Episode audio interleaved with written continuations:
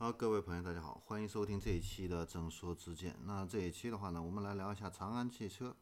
那最近的话呢，长安呢跟华为还有这个宁德时代啊，正在携手打造一个全新的高端的智能汽车品牌啊。那这个品牌的话呢，产品呢即将量产。呃，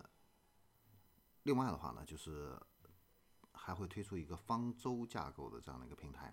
未来五年呢，会推出一百零五款车型。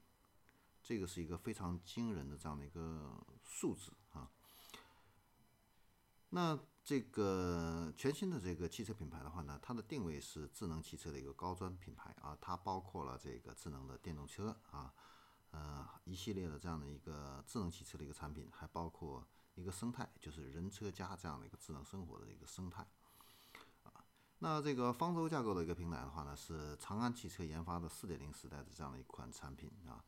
嗯，可以持续提升这个长安汽车整车基础性能。嗯，未来的这个产品的话，涵盖了从紧凑型一直到 C 级车，就是中大型车的所有的这样的一个车型啊。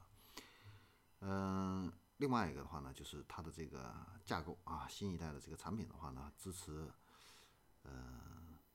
八种发动机的一个状态，从1.2一直涵盖到2.0这样的一些发动机。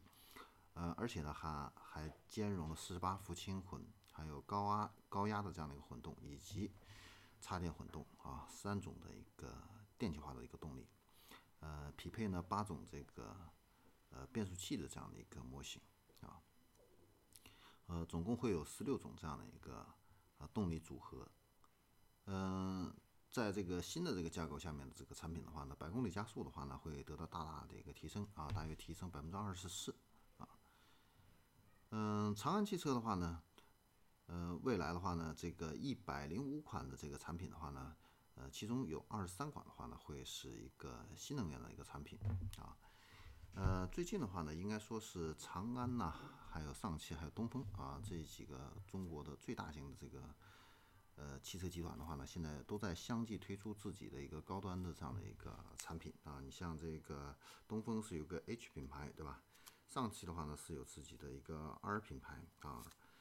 呃，那比亚迪的话呢，前一段时间推出的这个高端的这个电动车汉啊，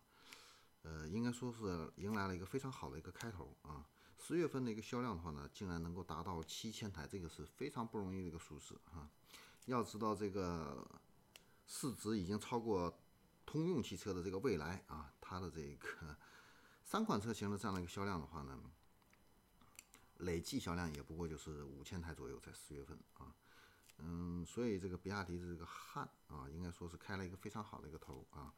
呃，未来的话呢，嗯，非常有这样的一个机会，能够打破这个特斯拉 Model 3的一个一家独大的这样的一个情形啊，那我们也期待我们的这个国产品牌的话呢，能够在未来的话呢，能够向上突破啊。好，那这里是正说之见，我们这一期的话呢，就先聊到这里，我们下期再见。